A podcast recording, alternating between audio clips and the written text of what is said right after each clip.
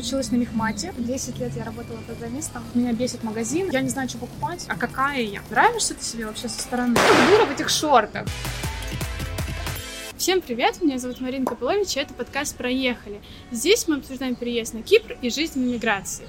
Сегодня у меня в гостях уникальный гость, который умудрился на Кипре не войти-войти, как это обычно делают, а выйти и зайти. Стилист Вика. Привет, Вика. Привет. Ты работала программистом, Да. а потом стала работать стилистом. Да. Почему ты стала работать программистом? Как ты туда попала? Сколько ты там проработала? И как ты решила, почему ты решила уйти? На программиста я училась, училась на мехмате. А, То есть я просто пошла на мехмат, потому что я больше не знала, куда пойти. Я просто была умным ребенком, так сказать. И мне легко давалась математика. И я решила, что вот мне нужно идти в программисты, потому что уже тогда считалось, что программист это тот, кто может зарабатывать, тот, кто хорошо живет. И вот я решила, что это хорошая возможность для меня а, прийти просто к лучшей жизни. Плюс я просто обожала математику. И программирование я до сих пор очень люблю. Если что, здесь не будет такой истории, что программирование это что-то ужасное, и я бежала оттуда изо всех ног. В общем, я отучилась на программиста и просто пошла работать. Я проработала так 10 лет. 10 лет ты Да, работала? 10 лет я работала программистом, даже, возможно, больше. То есть, приезжая на Кипр, ты работала программистом. Да, я работала удаленно на тот момент. А, в принципе, я практически всю свою, весь свой опыт я отдала одной компании. И у меня там были, в принципе, неплохие условия. Переезд, конечно, их опустил. Почему? Ну, потому что на Кипре все очень дорого. И, если честно, я очень устала получать зарплату в рублях. Когда меня спрашивают, ну, правда ли это классно работать удаленно и переехать в другую страну, я всегда предлагаю сначала оценить, э, сколько будет стоить жизнь в этой стране. Потому что, несмотря на то, что в своем городе я со своей зарплатой чувствую себя супер свободно. Здесь же с этой зарплатой я фактически как бы, ну, не богатым человеком, так точно. Я здесь зарабатывала, ну, на свои какие-то женские штучки. На только. помадке. Да, на помадке, на сходить в кафе. Так, а ты не думала найти работу здесь программистом? Я думала. Просто несколько лет назад я очень сильно выгорела. И, и это то, из-за чего я не меняла работу. Потому что смена работы для меня это как минимум нужно переучиться. А, так как я программирую на платформе, которая создана у нас э, в России, и фактически, кроме вот этой компании и еще нескольких э, организаций, э, которым мы ее внедрили, да, но это поддержка. Поддержка я заниматься совсем не хотела. А, Она особо никому не нужна. Как правило, я занималась э, разработкой продуктов для очень крупных организаций. Я не уверена, что можно их называть, но ты их все знаешь. Топовые банки России, топовые организации России, какие-то проекты правительства. То есть это очень такие серьезные вещи для очень серьезных дяденек. Но это софты, которыми они пользуются внутри своей компании. Да, их отчетность, их какая-то бизнес-аналитика. В последнее время это в основном их личные процессы. То есть как они между собой эм, коммуницируют, что они утверждают, что они смотрят, как они отчитываются друг перед другом. То есть как- какие-то вот их именно бизнес-процессы. То есть для тебя, получается, не было варианта найти работу здесь? Нет, конечно же, он был, но у меня не было мотивации. Я так сильно устала в какой-то момент, а, что я не могла собраться на то, чтобы еще после работы заниматься именно а, переучиванием того, что меня, в принципе, сейчас не так сильно влечет. И вот на это как раз наложилось то, что меня немного увлекла модная Индустрия. индустрия, да. И у меня не оставалось времени на переучивание. Ты выгорела. Поняла, что программирование немного тебя уже тяготит. Почему стилистика? Но сейчас, когда я уже стилист, мне кажется, что все было на поверхности. Ну, Да? то есть, как я могла так много лет э, не быть в стилистике. Просто когда я была маленькая, я жила в очень маленьком городке, и для меня самое лучшее событие в году это были поездки э, за покупками. Мы М. ездили на поезде с мамой а, в другую область, на большой рынок. То есть, например, перед школой, перед сентябрем, в конце августа мы ехали и покупали одежду, например, на полгода. Во-первых, тогда не было такой профессии, как стилист, по крайней мере, я не, не знала. Я не думала, что я смогу как-то в этом себя реализовать. Ну, в общем, мода, она как-то была всегда со мной, но я ее не воспринимала всерьез. И вообще, я помню, что я всегда из поездок привозила с собой сувенир. Для меня это была видеокассета с одним из фильмов или сериалов сестер Олсен. Ой, Вот. я обожаю. Да, я их очень любила. Я постоянно смотрела с открытым ртом на их наряды, на их сочетания. Думала, боже, как же можно так выглядеть? Неужели это все можно носить вместе? А сейчас э, сестры Олсен, они создали свой бренд Zero, и он э, один из самых дорогих брендов, и на них смотрят все. Перенесемся на Кипр. Ты поняла, что выгораешь, и что надо что-то делать. Ты сразу поняла, что ты сможешь типа профессионально стать стилистом? Конечно же нет, конечно нет. Вообще, в принципе, я здесь больше начала заниматься стилистикой, потому что здесь нечего купить. В Питере я сама поработала со стилистом перед переездом, и я просто влюбилась в эту профессию, она мне, мне очень понравилась, это был очень хороший опыт. Моя самооценка очень поднялась. То есть я поняла с- все свои достоинства, которые я до этого даже просто не замечала. Когда я сюда переехала, у меня этого стилиста-то не было. Ну, то есть я ус- успела с ним поработать один раз, и мы с ним сходили на шопинг э, перед Кипром. Она мне помогла купить несколько вещей э, для местной погоды, потому что я пока совсем не понимала, что мне нужно брать с собой. Здесь тоже были стилисты, но того, кого я знала, они стоили очень дорого. И я старалась, ну, как-то разбираться самой. То есть я начала читать книги, Мгм. э, смотреть блогеров, э, смотреть YouTube много. Меня это все больше и больше увлекало. А, Я замечала, как моя фантазия как бы начинает вообще играть с этим совсем. А, Но у этого был и минус, потому что я начала покупать много вещей, которые я потом не носила. Не потому что я не понимала, а, как их носить, а потому что мне просто было интересно попробовать, а, как, что с ними можно сделать. И я один раз это пробовала, и больше они мне были не нужны, ну, потому что они не про меня все-таки. И однажды моя подруга попросила меня ей помочь. Нет, началось все не с этого. Был карантин, и я начала наблюдать, как девочки на Ютубе выкладывают просто какие-то распаковки. А, В тот момент выросло очень много фэшн-блогеров, а, российских девчонок, которые сейчас уже снова ушли в небытие, просто потому что перестали так снимать. Они не могут уже так снимать, как во время Карантин карантина. закончился? Да. Они просто снимали вот это вот «Смотри, моя сумка», вот это мои штаны, вот в этом я ходила бы на работу, если бы могла пойти. И в какой-то момент мне пришла просто посылка. Я подумала, может, мне ее тоже снять. Это было совершенно ужасное видео, но тем не менее, друзья меня поддержали, я получила от этого массу удовольствия, я решила продолжать. YouTube-блогер из меня большой не получился, но в принципе, меня постепенно, я прихожу в компанию, меня уже представляют как э, YouTube-блогера в стиле, да, например. Люди начали меня так воспринимать. Вообще, в принципе, так как здесь YouTube-блогеров не очень много, как-то людям было это интересно. Ко мне стали просто люди больше проникаться как-то доверием, стали писать мне вопросы иногда в Инстаграм просто, что вы думаете про это, подойдет ли мне вот это. И однажды моя подруга Женя, она была у тебя, Мгм. она сказала, что вот э, хочет э, что-то докупить, не знает что, и не могу ли я вдруг ей помочь. Я решила, что это очень, крутая, очень крутой опыт. Я ей помогла. Мне это, конечно, очень, очень понравилось. После того, как я начала показывать, э, что мы сделали с Женей, ко мне начали обращаться другие подруги. Так я прошлась по своим подругам и начала их показывать э, в Инстаграме. Мне начали люди, в принципе, вообще писать, сколько стоят ваши услуги. Хотя я никакие услуги не предлагала, и мне было даже очень неловко. Я была не очень уверена в себе, несмотря на то, что а, результаты моих подруг были суперские. Я видела, как они стали больше уверены в себе, как они а, больше стали как-то себя показывать, а, каким стали делать комплименты. Ну, то есть для меня еще самый большой комплимент это когда даже не мне, не меня хвалят, потому что на самом деле себя одеть это еще тоже не самая большая сложность. Сложно одеть другого человека, чтобы он потом посчитал, что это его. Так, давай тогда плавненько перейдем к конкретным вопросам. Давай. Зачем вообще нужен стилист? Вообще, в основном, а, девушки делятся на два типа, кто приходит ко мне с проблемами. Первое это просто я не знаю, что покупать, меня бесят магазины. Мне, в принципе, как бы и не особо надо выглядеть как звезда, но я просто не знаю, чем мне, в чем мне ходить на работу, в чем мне ходить там с мужем на свидание. Реши мою проблему. Второй э, тип девушек, которые часто тоже встречаются, это те, кто хотят э, быть более красивыми. Они хотят больше себя проявлять. И, конечно, здесь нельзя не говорить да, о важности одежды. Потому что, в принципе, это большая составляющая. Одежда — это не все в образе девушки, но это очень много. И вот они приходят как раз за вдохновением, за тем, чтобы себя как-то в этом именно выражать, проявлять. Они к тебе приходят, говорят, я не знаю, что купить, столько одежды, столько цветов, я теряюсь. Угу. Как а, ты решаешь их проблему? Ну, очень все индивидуально.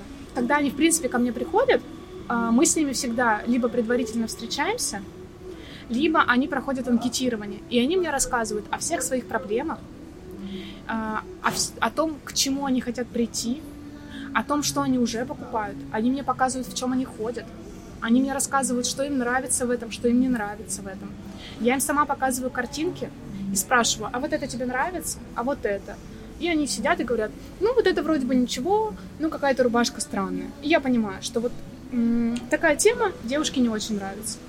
Или там, а вот это вроде бы ничего, но почему пиджак такой огромный? Мгм. И я понимаю, что девушка излишне оверсайз, например, не очень любит. У самого человека еще иногда, в принципе, немного м, взгляд, немного устаревший. Мгм. Тогда я, конечно, ему постараюсь об этом сказать как-то и объяснить, что то, что ему нравится, стоит немного трансформировать.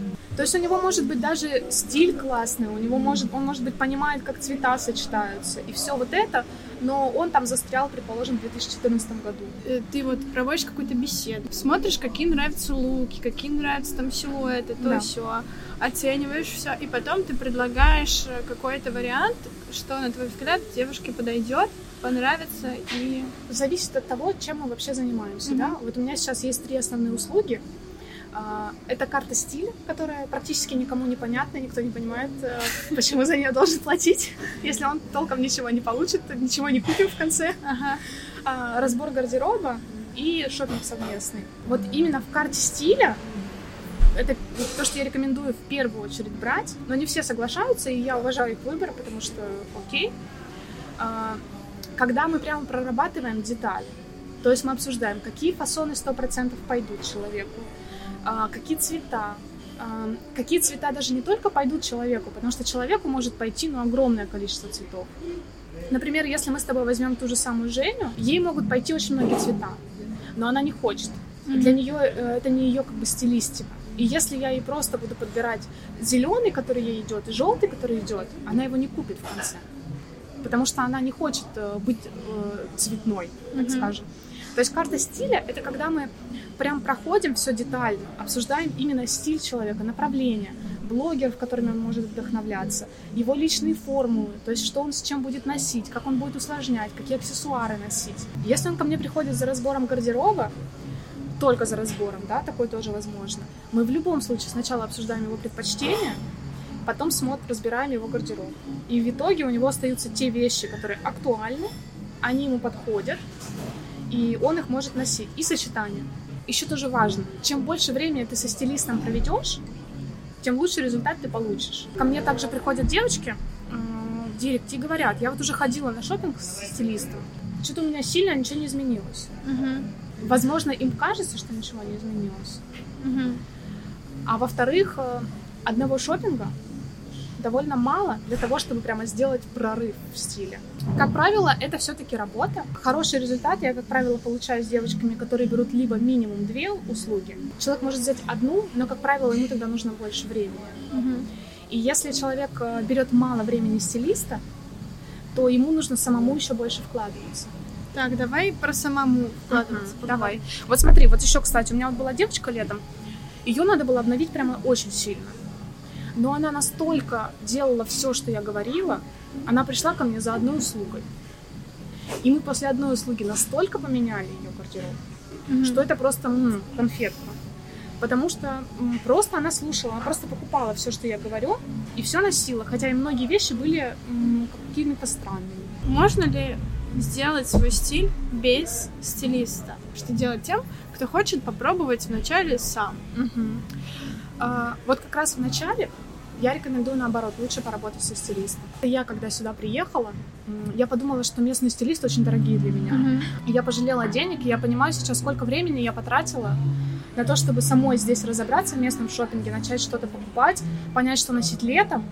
Лучше бы наоборот я тогда сходила сначала к стилисту, заплатила бы ему денег, сразу бы во многом разобралась, а потом бы уже разбиралась сама. Но если человек хочет э, сам, Как минимум, я рекомендую всегда книжку «Умный гардероб» Анушки Рис. Мгм. Она сейчас уже не супер актуальна в, в плане, наверное, визуала какого-то, картинок, э, может быть, сочетаний. Если там есть какие-то формулы, они могут быть устаревшими, потому что книга не новая. Но как э, практическое пособие она очень хорошая. Второе, что можно делать, это найти блогеров, которые нравятся, Мгм. и следить за ними. Можешь парочку блогеров? Слушай, их очень много. Ну да. А, Ну вот если, например, человек любит э, цвета, ему интересно сочетать цвета, то, как правило, часто советуют э, Блэр Эдди. Плюс, если ты любишь минимализм, например, э, можно наблюдать за Рози Хантингтон, это жена Стэтхэма, ее тоже многие А, знают. о, ну да. Да, она очень красивая, вот если вот дорогой минимализм нравится, Да, можно смотреть за ней. У меня история с блогерами, в моем случае, да, она оказалась не очень прикладной. То есть я смотрю на блогеров, мне все равно, грубо говоря, я не знаю, где они это купили, я не знаю, подойдет ли это мне, я не знаю, а, сколько это стоит и а, где я это куплю. Вот если бы ты пришла с этой проблемой ко мне, мы бы с тобой это обсудили. Я бы тебе рассказала, как правильно вдохновля- вдохновляться ими. То есть, как искать такие же вещи, как перенимать эти сочетания. То есть, э, вдохнов- ну, как бы вдохновляться блогером не значит покупать такие же вещи и повторять их у себя. Скорее всего, ни у кого не хватит денег за то, чтобы, то, чтобы покупать такие же вещи у обычной девушки. Мгм. Потому что э, у них гардеробы у блогеров просто огромные, просто огромные. И, кстати, блогеры, они тоже очень часто работают со стилистами. Просто Мгм. они об этом не говорят. Мало кто знает, что у принцессы Дианы был стилист. А, Ну да, все говорят, стиль э, принцессы Да, стиль Дианы. принцессы Дианы. Стиль принцессы Дианы она разрабатывала вместе со своим стилистом. Мгм. Про фильмы, вот недавно вышла Круэлла, очень красивая. Мгм. Ее можно точно посмотреть, вдохновиться. А, По цветам мне очень понравился сериал Рэтчет. Он немного такой м, с мясом, но именно по картинке я просто не могла перестать его смотреть, несмотря на то, что я, в принципе, такие крейзи сериалы не очень люблю. Еще из сериалов э, я помню «Убивая Еву». О, да, я только хотела сказать. Да, очень красивый, очень красивый. И именно вот э, главная героиня была э, либо одной из причин, либо вообще главной причиной того, что розовый снова стал. Мгм, в моде. Да. Окей, я решилась работать со стилистом. Ты ко мне пришла или не ты? Кто-то ко мне пришел, мы поработали. Все хорошо сделали. У меня прекрасный гардероб. Мгм. Я прекрасно понимаю плюс-минус, что мне покупать. Мгм. Все мои вещи меня сейчас радуют. Проходит два месяца, и либо уже это не тот сезон, либо вещи уже как-то устарели, помялись, и надо новое что-то купить.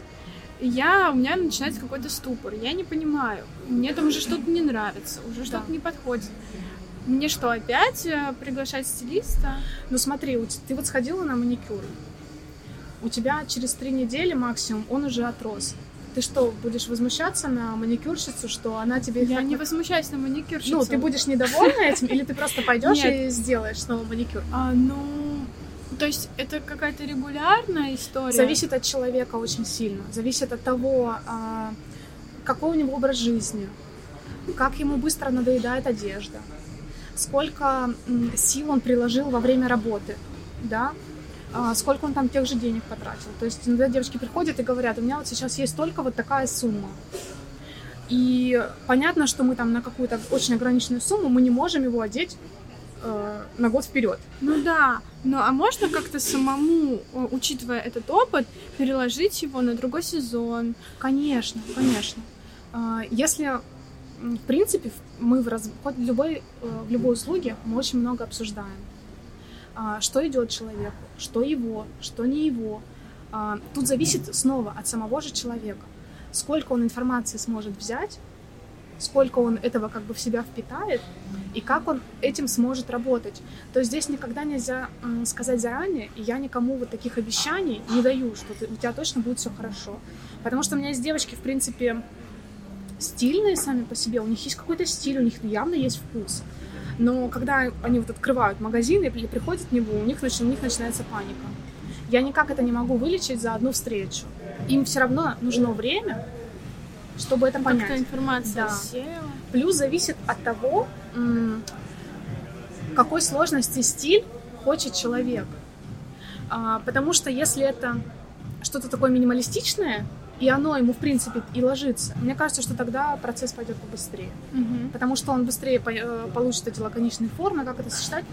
Если человек э, смотрит, что тут желтый, красный, зеленый, и он такой, я хочу все это в одном образе, ну, если это правда ему, э, ему откликается, то такой гардероб надо будет и собирать дольше. Я просто вижу, как девчонки, они такие, ну я же за один раз все равно не стану иконой стилей, тогда вообще не буду этим заниматься.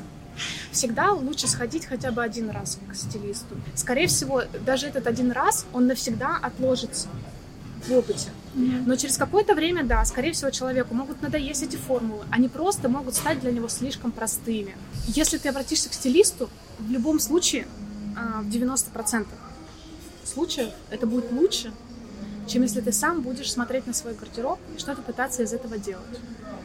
То есть у меня ко мне приходят некоторые девочки, они сами по себе очень модные, у них очень крутые гардеробы. Но когда ты смотришь на свой гардероб каждый день, тебе очень тяжело просто даже понять его потенциал. Может быть, им не нужно обращаться к стилисту каждые два месяца. Каждые два месяца вообще никому не нужно обращаться к стилисту. В начале пути хорошо обращаться раз в сезон. Мгм. То есть кому-то, э, как правило, лучше хотя бы пройти, например, осень-зима и потом весна-лето. Мгм. То есть перед началом сезона Пару обратиться- раз в год. Да, в начале пути. Потом э, человек может понять, что ему идет. Он может решить, что мне вот этого достаточно. Я не хочу дальше никаких э, усложнений или еще чего-то. Все супер.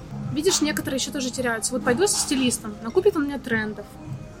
Через мне год, с этим делать? да, а через год они будут не модные, мне что их выкидывать и опять идти к нему деньги платить. Но на самом деле сейчас такая мода, что, во-первых, э, практически нет антитрендов. Мгм. То есть, если, например, год назад там, или два года назад был животный принт, или даже три года назад, вот он как начался, вот он так и есть. Бахрома, вот как была год назад, вот она сейчас до сих пор в трендах на будущие сезоны. То есть, есть, надо запомнить, что есть тренд, а есть мода. И когда идет вот это, а какие тренды, а какие тренды, и ты называешь эти тренды, люди думают, что это то, что надо будет сейчас поносить, а потом выбросить. Как правило, нет. Плюс э, любой стилист практически, он будет э, пробовать собрать твой гардероб не из трендовых вещей, а из тех, которые для тебя являются базовыми. У разного человека база будет совершенно разная.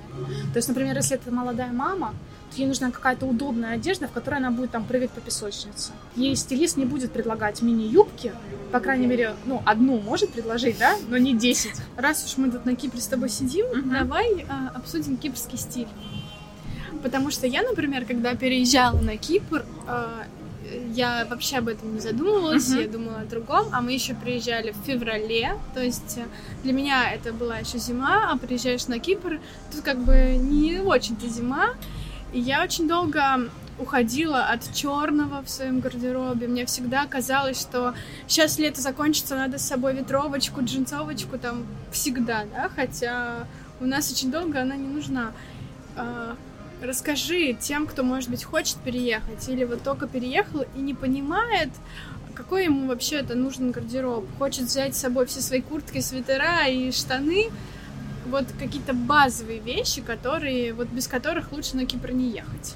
А, ну вот снова я все-таки про то, чтобы нет таких вещей, которые нужны прям всем. И я против вообще таких э, тем, как э, топ-трендов, которые нужны всем. Ну, Но если мы едем на Кипр, понятно, Да. что на лето нам нужны легкие вещи. И здесь проблема, кстати, многих девушек местных, что они не знают, как летом одеться, выглядеть хорошо, и при, при этом не просто одеть майку и шорты Мгм. или футболку и шорты. Мгм. Потому что, правда, сочетаний летних легких, которые подходят для плюс 35, их не так уж и много. Для кого-то это будут платья, для кого-то это юбки, для кого-то шорты просто в разных материалах, да. Разные есть сочетания. Зависит снова от человека, от его предпочтений, от его образа жизни. Что ты думаешь про кипрский стиль? Ты же смотришь там по сторонам, на девочек, на мальчиков. Мгм. Мне очень э, скучно здесь. Когда я выезжаю с Кипра, у меня сразу фантазия просто бежит. Кипр, конечно, очень сильно проигрывает э, другим, ну, другим странам, другим городам.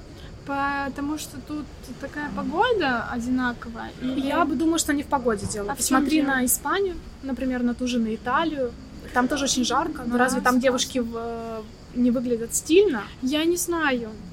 Они выглядят там просто супер, просто супер. Я помню, когда я еще не была стилистом, я приехала в Италию, Я никогда не была в Италии. Мгм. Я шла по Риму, и у меня открывался рот от того, как выглядят женщины, от того, как выглядят мужчины. Я не говорю, что на Кипре этого нет. На Кипре тоже есть модницы. А, В Никосии тоже можно найти, например, даже стильных киприоток. У киприоток просто свой взгляд на стилистику. Какой это стиль А, киприоток?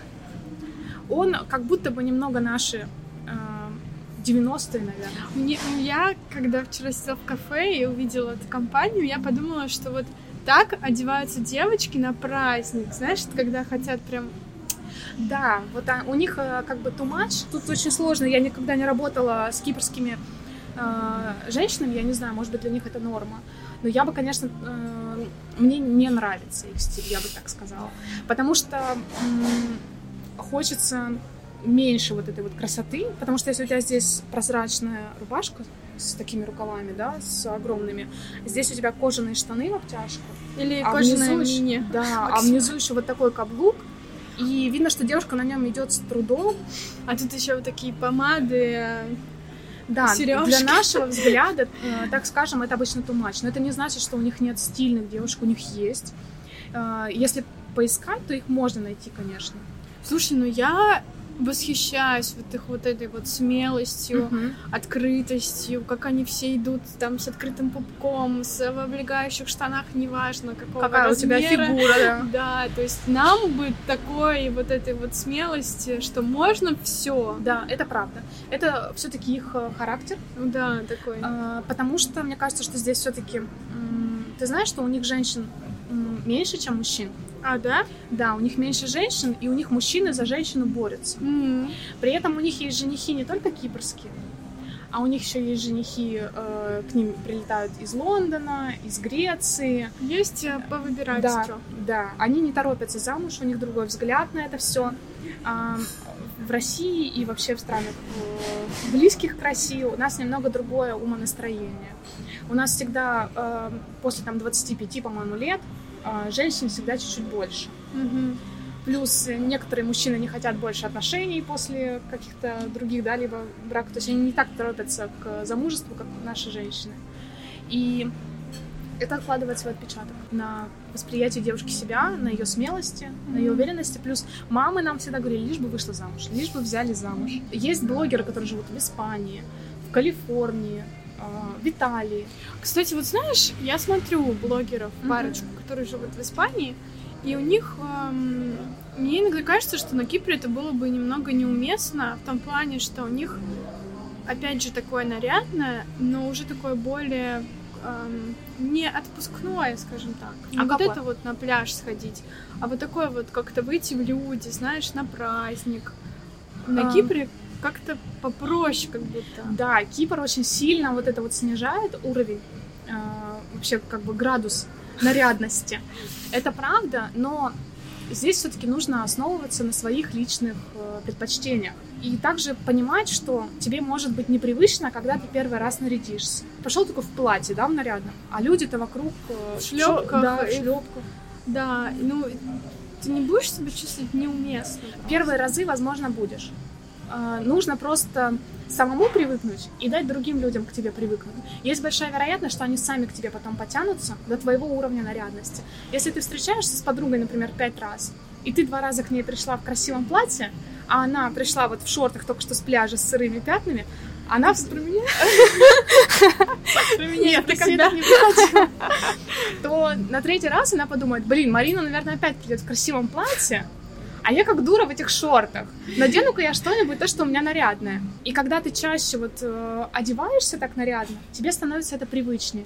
Когда ты сам привыкаешь к себе в таком виде, тебе уже безразлично, что думают другие. Просто надо для себя привыкнуть.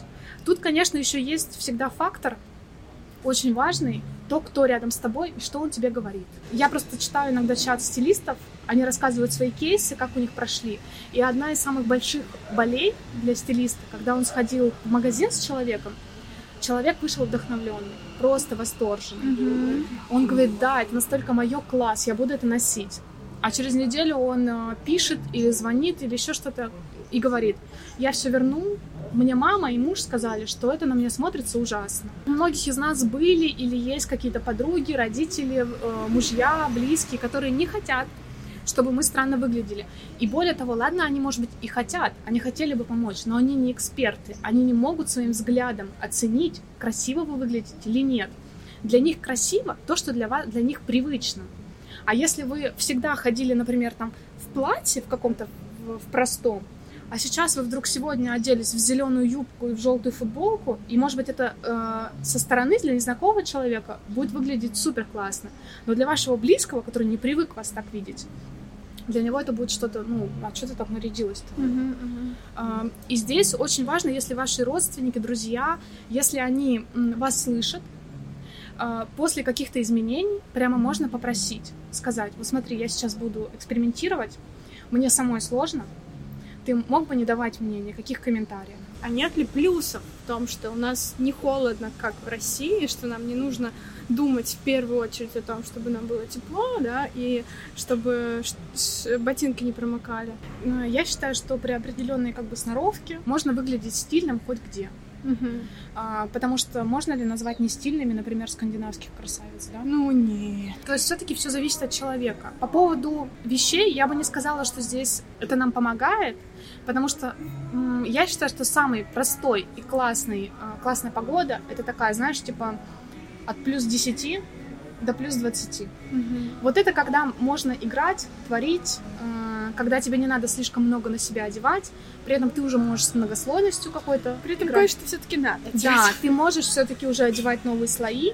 У нас же все-таки ты полгода ходишь э, Голый. ты не- иногда даже просто на майку рубашку надеть, и ты хочешь ее снять, хотя она из натуральной ткани. Но тем не менее у нас есть вот этот вот период зимний, когда тоже можно супер поиграть с э, нарядами. Другое дело, если есть куда в, нем, в них пойти. Ну вот ты будешь на прогулку на набережную сильно наряжаться. Да. Ну, вот это хорошо, да. А, Просто не все на это соглашаются. Если ты будешь, это супер. Могу сказать, что, наверное, все-таки есть плюс для кошелька. Мгм. Потому что все-таки в России та же обувь изнашивается быстрее. А, также, если ты хочешь носить какие-то светлые вещи зимой, не значит, что их нельзя носить, но ты их не можешь носить, например, каждый день. Можешь сказать какие-то ежедневные привычки, чтобы как-то поддерживать свой стиль, а, быть в курсе трендов? Мы уже говорили следить за блогерами, но может быть что-то из серии читать журнал какой-то или А, ну, всегда можно читать, например, Vogue или Elle. Мгм. А, В принципе, как бы для м, обычного человека этого, скорее всего, будет достаточно. Мгм. То есть, например, я смотрю сразу показы, первоисточник, чтобы Мгм. узнавать о трендах, о моде. Но обычному человеку, скорее всего, это будет скучно. Просто вот это все просматривать, и он, скорее всего, даже не поймет, что с этим совсем делать. Вот, у меня это вызывает такую Да. панику. Да, и если ты уже не продвинутая модница, которая уже прям м, сама много что делает, у нее большой шкаф, она куча эксперимен- экспериментов да, проводит в своем гардеробе, этого делать не обязательно. Мгм. Достаточно вот э, читать какой-нибудь Vogue, Elle. А Есть сейчас куча всяких курсов в интернете, онлайн-курс «Стиль для себя». Чем это отличается от работы со стилистом? Это, конечно, огромная разница, потому что я могу сказать это почему. Потому что я сама работала со стилистом, и я сама проходила курс э, для себя. Так, и что плохого в курсе для себя? Что плохого? Плохое в том, что тебе точно так же, как и просто из интернета, нужно кучу информации достать, э, проанализировать и на себя переложить. Там нет никакой, как правило, индивидуальности. Вообще человеку очень сложно себя типизировать. А, ему сложно на себя посмотреть часто со стороны. Если у вас есть такой навык, то вам будет проще. Но, а, как правило, человеку даже тяжело сказать, а у меня теплая кожа или холодная. Часто бывает, что эти знания иногда идут даже наоборот во, вред. Мгм. Потому что человек начинает э, слушать, что там сказали, относиться иногда к этому слишком серьезно, зацикливаться на каких-то вещах, которые, в принципе, не так и важны. Я до сих пор э, от девчонок часто слышу, например, что «а я холодная зима», например. И мне нужно носить вот такой вот, такой вот цвет. А ей, например, совсем не обязательно носить вот такой цвет, и там эта типизация, она изжила себя там 30 лет назад. Если ты читаешь стилиста в интернете, надо понимать, что то, что он дает, он дает на огромную аудиторию. И это конкретно лично к вам может не относиться вообще никак. То есть, если он говорит, что высокая талия — это классно, под вашу конкретную фигуру эта высокая талия может совсем не подходить. Или, например, с этими футболками, которые многие стилисты советуют э, плотные футболки, у которых длинный рукав. Ну, вот отсюда, да, до сюда. Мгм. И такие, ну, как бы хорошие, качественные футболки с таким рукавом, они, правда, подойдут многим девушкам, но не всем. Есть девушки с фигурами, которым надо рукав этот, наоборот, укоротить. А как это понять? Ну вот, например, я выбираю футболку, я смотрю. Я такая, ну, вроде норм. А ты вот посмотришь на меня скажешь, Марин, ну тебе вообще не подходит эта футболка. Потому что надо много смотреть. Вот снова, да, вернулись к тому, как э, самому понять, как самому понять, самому что понять. лучше, да. А, без практики вообще никак. В принципе, если прям вот хочешь сама что-то по- понять, тебе надо сделать фотографии в разных футболках, с таким рукавом, с таким, с таким, с тонкой футболки, в тол- толстой футболке. И потом их пересматривать. Еще смотри, очень часто мы с первого раза, когда посмотрим на эти пять фотографий в разных футболке, ты скажешь, ну вроде вот в этой нормально. Потому что у тебя дома такая же, и ты привыкла, что ты в ней. А может пройти неделя, и через неделю ты подумаешь, ну, если ты будешь возвращаться к этим фотографиям, это, кстати, одно из практических заданий, которые я даю своим а, клиентам. Фотографироваться каждый день и фотографироваться в новых непривычных веща- вещах и возвращаться к этим фотографиям.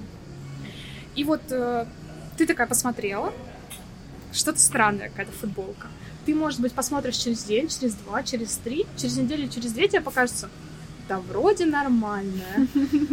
Дело в том, что привычка, она очень большую роль играет. Когда появляется новый тренд, большинство людей говорят, «М, что-то странное.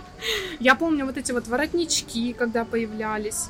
Или когда даже просто высокая талия только появилась, а оверсайз. А клеш?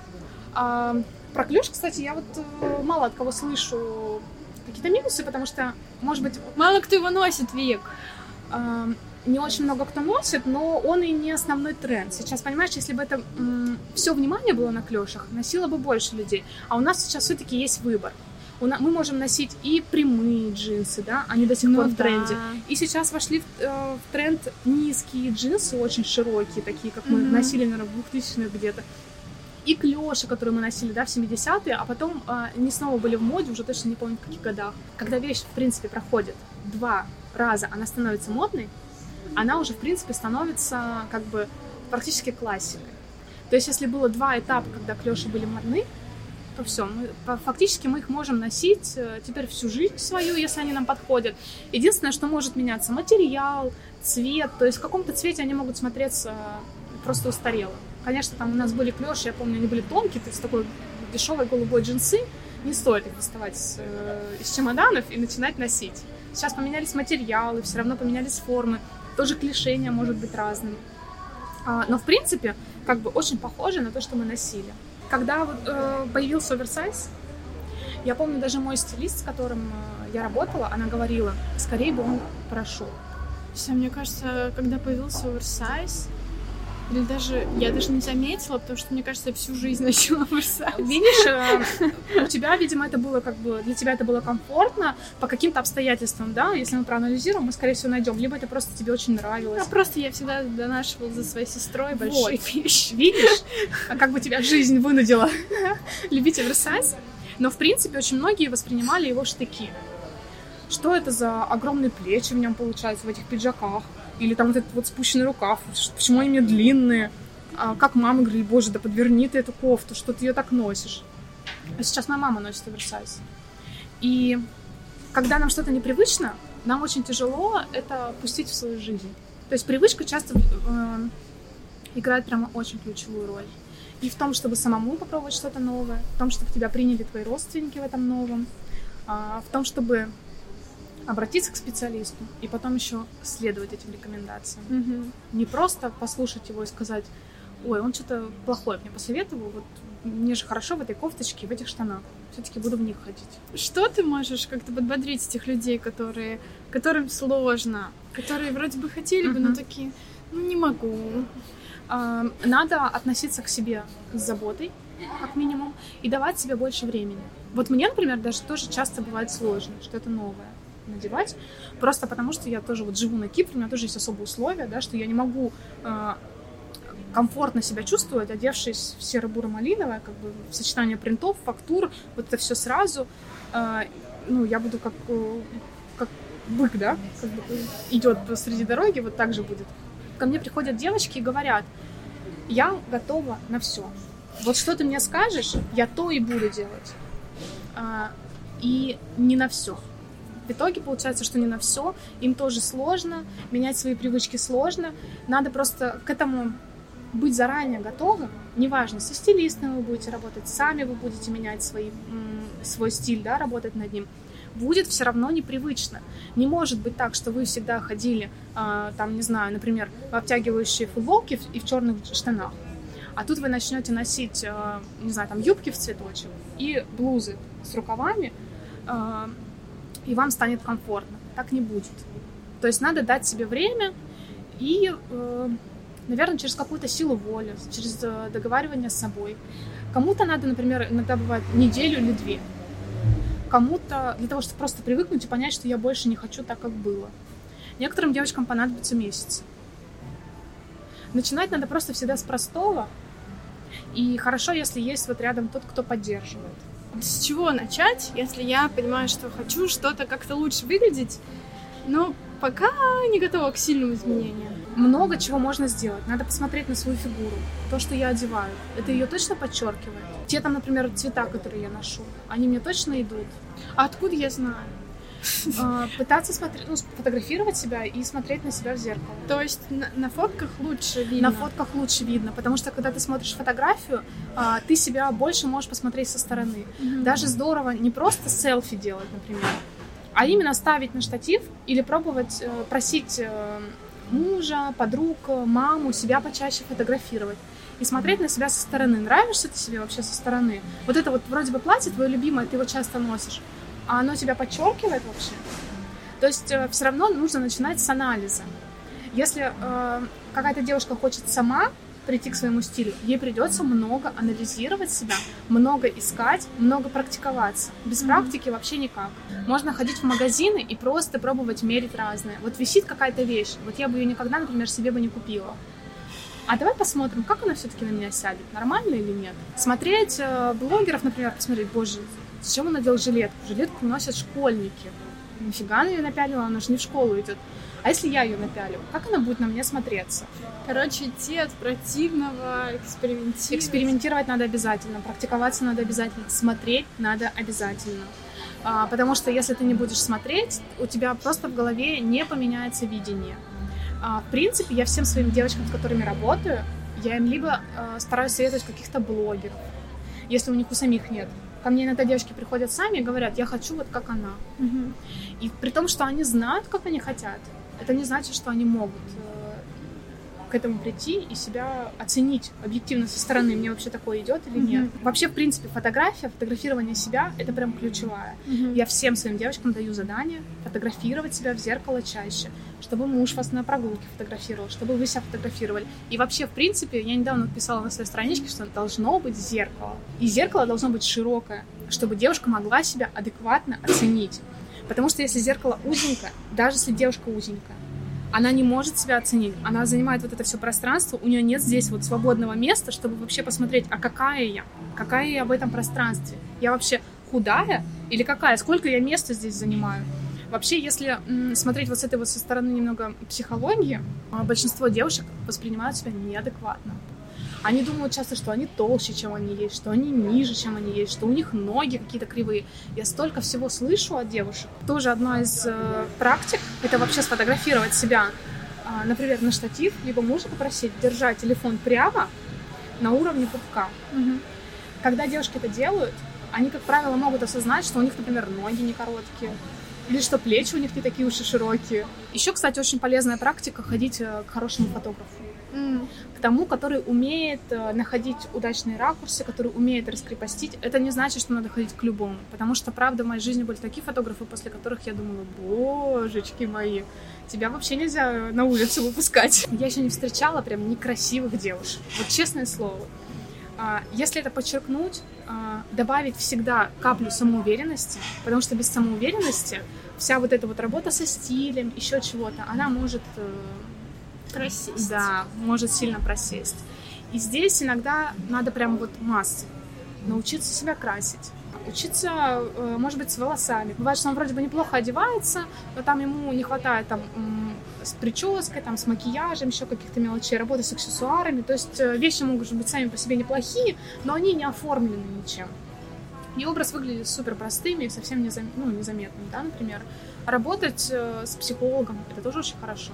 Иногда девочки просто работают с психологом и уже на этом, на, этой, на этом фоне начинают выглядеть по-другому, а, а потому что они начинают больше, лучше к себе относиться. Еще, кстати, знаешь, очень хорошая практика а, тоже нарисовать себя. Нарисовать? Да, ну просто схематически взять ручку, листочек, нарисовать свою голову, нарисовать э, свою фигуру, как ты себя видишь. Примерно, схематично хотя бы. То есть посмотреть, какой шириной ты себя видишь. А потом взять фотографию и вот так вот посмотреть. Угу. Просто фотографию в полный рост, которая сделана с нужного ракурса, без наклонов телефона. И вот так вот посмотреть, а ты такая вообще или нет? Чем бы мне хотелось закончить? Смотри, ты э, поменяла свою профессию. Твоя мечта, можно сказать, э, сбылась. Что ты почувствовала, когда получила первого клиента, когда поняла, что ну вот все, я ушла с работы, я стилист. Расскажи, было ли тебе страшно? И что ты получила по итогу? А, мне было страшно, честное слово, хотя мой первый стилист, первый мой клиент за деньги а, пришел ко мне еще до того, как я вообще официально объявила, что вот я веду набор. Потому что есть девочки, которые меня смотрели в Инстаграме, а, и когда я только сказала о том, что вот я буду брать девчонок, они мне уже писали в Инстаграм, не, не спрашивая, сколько это стоит, я хочу именно к вам, пожалуйста, запишите меня первой. Ну, то есть я видела, что понимала, что они мне доверяют, что им нравится мое видение, им нравится какое-то мое отношение. И я уже поняла в самом начале, что клиенты у меня все равно будут. Что без клиентов я не останусь. Но мне все равно было страшно, и мне до сих пор страшно, честное слово. Каждый новый клиент, особенно если я, да, хоть знаю я его, хоть я его не знаю, на самом деле это не важно, потому что все мы любители обесценивать свои возможности, свой труд. И правда, каждый раз, когда я иду к новому клиенту, я думаю, да что я ему могу дать? Ну что, кто-то не знает, как сочетать кофточку со штанишками. А, особенно если это девочка какая-то модница. Вот у меня недавно так было. Ко мне пришла девочка, а, она скинула мне свои фотографии, они просто чудесные. Я думаю, боже, а чем, э, что я могу для тебя сделать? Но я решила, раз человек ко мне обратился, решила все равно к нему пойти.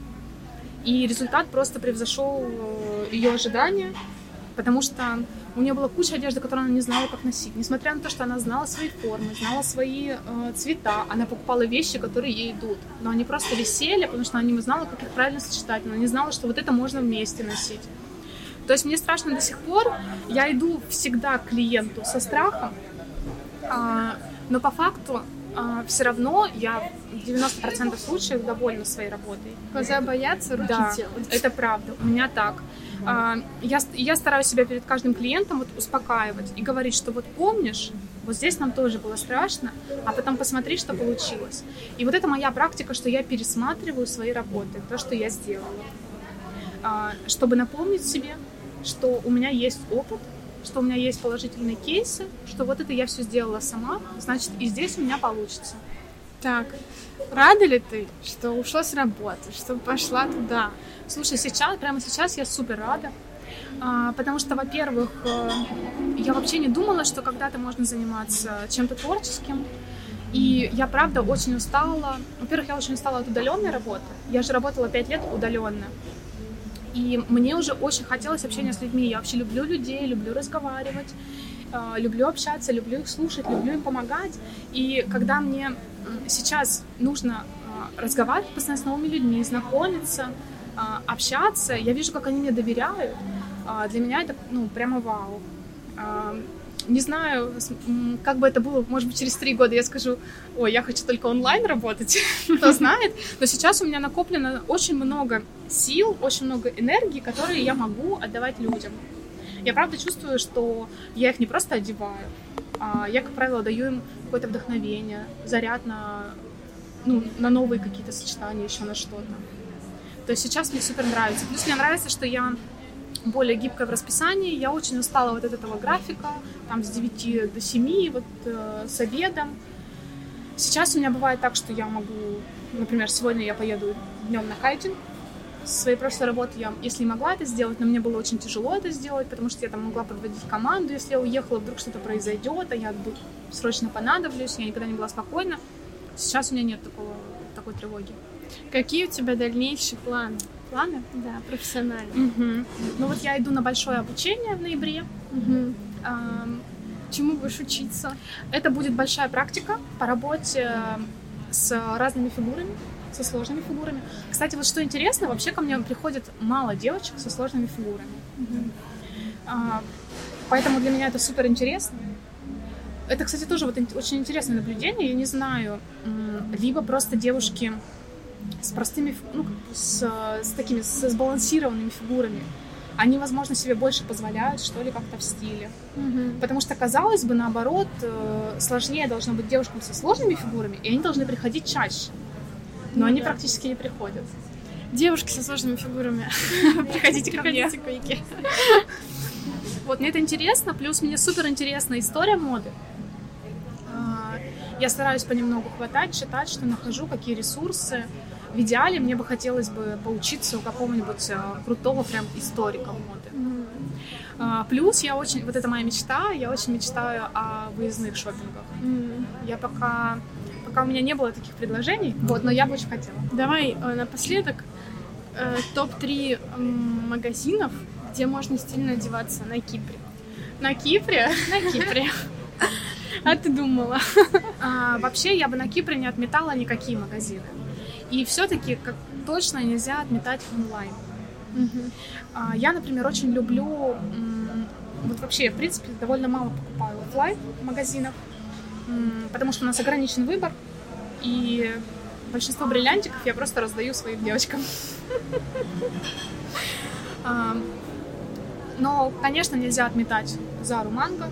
У нас ни в коем случае Массимо Дути, хотя Массимо Дути у нас, конечно, представлен очень скучно, и доставки у нас нет. Это беда. Я надеюсь, что начнется наконец доставка.